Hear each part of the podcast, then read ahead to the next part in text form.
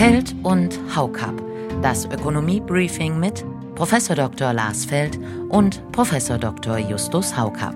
Ein Pioneer Original. Was mir wirklich fehlt, ist die Diskussion, was erwarten wir eigentlich, was in Russland passiert. Keiner ist doch so naiv zu glauben, dass er sagt, wenn wir jetzt ein Embargo machen, sagt Putin, na gut, dann stelle ich jetzt den Krieg ein. Ich habe manchmal den Eindruck, dass in der wirtschaftspolitischen Diskussion die Kolleginnen und Kollegen, die da Vorschläge machen, aus dem simpleren Instrumentarium gerne sich bedienen. Der Bundeskanzler war ja so ein bisschen unbeherrscht, hat gesagt, dieses mathematische Rumgerechne. Das war vielleicht ein bisschen despektierlich, aber ein bisschen kann ich ihn auch verstehen. Wir haben eine so drastische Veränderung, wenn wir von Zeitenwende reden, dass die Schätzungen, die wir vorher äh, für bestimmte Reaktionen auf den Märkten haben, also diese Elastizitäten vielleicht nicht mehr gültig sind. Der kurze Einblick zur Einstimmung auf das, was heute folgt. Damit herzlich willkommen zu einer weiteren Ausgabe dieser Podcast-Reihe von The Pioneer. Mein Name ist Josie Müller, ich bin die Redakteurin in Berlin. Mir zugeschaltet sind aus Düsseldorf Justus Haukapp und aus Freiburg Lars Feld. Wir begrüßen ganz herzlich unsere Hörerinnen und Hörer und äh, ja, wir hoffen, dass wir Ihnen heute den Sonntag noch einigermaßen freundlich gestalten können. Ja, liebe Hörerinnen und Hörer, ähm, es sind schwere Zeiten eine Krise wird durch die nächste Krise gerade abgelöst. Gerade deswegen gibt es viel zu diskutieren, auch ökonomisch. Also herzlich willkommen. Herr Feld, Sie haben von einer freundlichen Gestaltung gesprochen. Das klingt optimistischer, als die derzeitige Lage ja eigentlich vermuten lässt. Die Sanktionen gegen Russland werden weiter verschärft, aber der Krieg geht auch weiter und die Risiken für die Wirtschaft hier bei uns, die steigen mit jedem Tag. Nun, ich bin deswegen mit dieser optimistischen Bemerkung in den heutigen Tag gegangen, weil ja die Befürchtungen angesichts der zum Teil dann doch ja sehr starken, vielleicht auch schrillen Diskussionen, die wir immer wieder in den Medien mitbekommen, in Talkrunden und ähnliches auf Twitter und so weiter.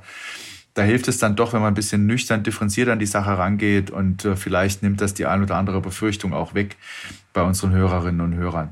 Es ist eine sehr, sehr äh, schwere Zeit und es ist eine äh, Zeitenwende in dem Sinne, dass man ja nun gleich, wie lange der Krieg noch dauert und welche Probleme sich dadurch ergeben. Also es ist nochmal sehr freundlich ausgedrückt, ja, weil äh, es sind ja schwere Kriegsverbrechen, die dort begangen werden. Die ukrainische Bevölkerung leidet massiv.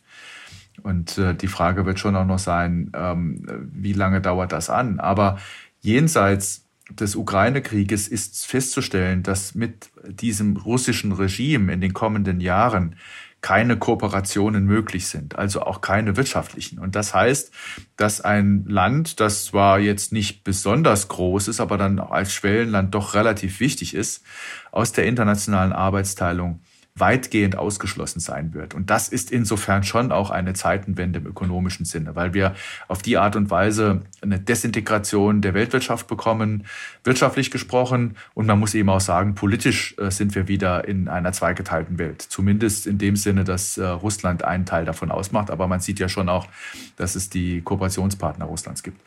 Deswegen müssen wir schon auch im, äh, für den weiteren Verlauf, für diese Rahmenbedingungen, auf die wir da zulaufen, Vorsorge treffen. Wir werden noch mal sehen, in welchen Schritten die Sanktionen verschärft werden.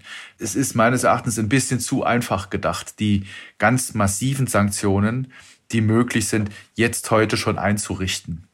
Aber dass wir, je länger der Krieg dauert und je mehr Kriegsverbrechen äh, von Seiten Russlands bekannt werden, umso mehr werden die Europäer und die USA, der Westen insgesamt gezwungen sein, die Sanktionen zu verschärfen. Und man muss schon auch im Hinblick auf die Ergebnisse, die man erzielen will, den Druck, den man ausübt, Schritt für Schritt vorgehen und sich überlegen, was ist die nächste Eskalationsstufe, die uns möglicherweise einen Schritt weiterbringt. Ja, Lars, ich ähm, denke, wir diskutieren momentan, also nicht wir beide, sondern in Deutschland sehr viel darüber, was bedeutet das, äh, ein Embargo für uns?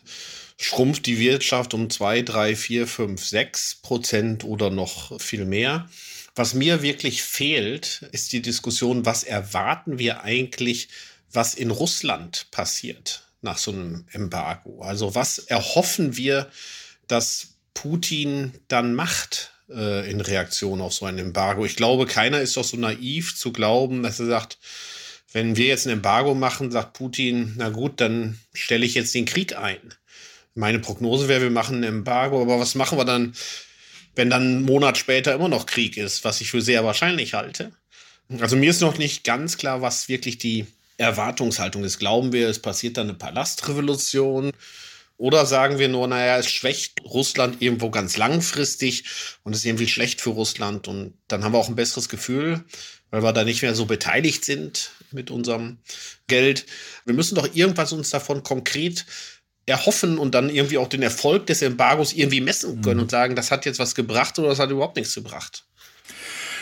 Ich glaube, man muss zwei Dinge oder in zwei Richtungen diskutieren. Einerseits die Frage, was erreichen wir an Abschreckung mit welcher Strategie? Es geht ja nicht nur darum, den Krieg in der Ukraine zu beenden, sondern es geht ja auch darum, Russland daran zu hindern, in der Eskalationsstufe mehr zu machen und gegebenenfalls ein NATO-Mitgliedsland anzugreifen.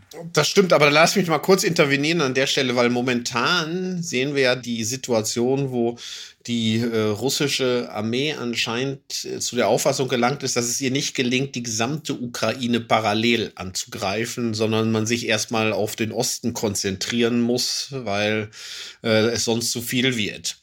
Vor diesem Hintergrund müsste man noch sagen, ist die Wahrscheinlichkeit, dass man sagt, jetzt fangen wir andere Länder an, auch noch anzugreifen parallel, äh, scheint mir eher weniger wahrscheinlich geworden zu sein. Ja, das sehe ich auch so. Vor allen Dingen, wenn man die bisherigen Misserfolge Russlands in der Ukraine berücksichtigt, ist die Armee vielleicht nicht ganz so schlagkräftig, wie viele gedacht haben. Aber andererseits muss man schon noch sehen, die Informationen, die ja zur Verfügung stehen, sind die, dass Russland über 900.000 Soldatinnen und Soldaten verfügt. Also die Streitkräfte dann doch relativ stark ausgestattet sind. Auch wenn man sich das Gerät anschaut, das ihnen zur Verfügung steht, auch noch andere Möglichkeiten hätte. Und äh, insofern ist es, glaube ich, auch wichtig, äh, von Seiten des Westens eine klare Aufrüstungsstrategie zu haben. Das ist ähm, insofern verteidige ich auch das Sondervermögen, das der Bund jetzt hier für die Bundeswehr einrichtet.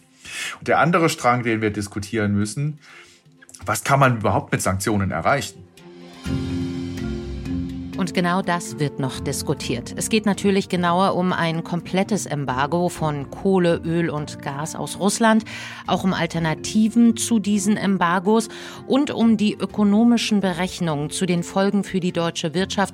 Da gibt es ja große Unterschiede in den Einschätzungen. In ganzer Länge hören Sie diese Ausgabe als Teil unserer Pionierfamilie.